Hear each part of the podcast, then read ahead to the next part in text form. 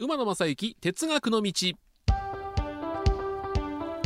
皆さんこんにちは。馬野正幸です。馬野正幸哲学の道。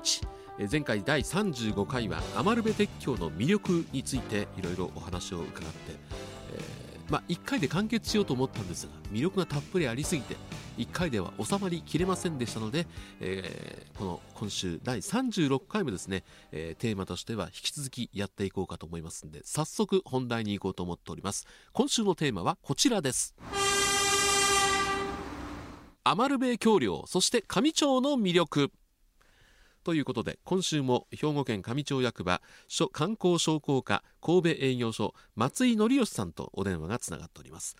松井さんこんにちは、はい、こんにちは。今週も引き続きよろしくお願いいたします、はい、よろしくお願いいたします。あのー前回の聞きながらですね、えーはい、ホームページなどでいろいろ調べた方は多いと思うんですけどもこのやっぱり空の駅につながるエレベーターですね。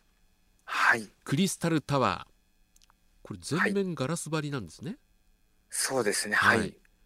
これ階段もついてるけどエレベーターもあると、えっと階段は、うんうん。あの非常あ非常用用でございます。はい。基本的には非常エレベーターではい、うん。もうエレベーターのみということになります。これ41メートルの高さって聞いてますけど、はい。これ上までどんくらいで上がれるんですか？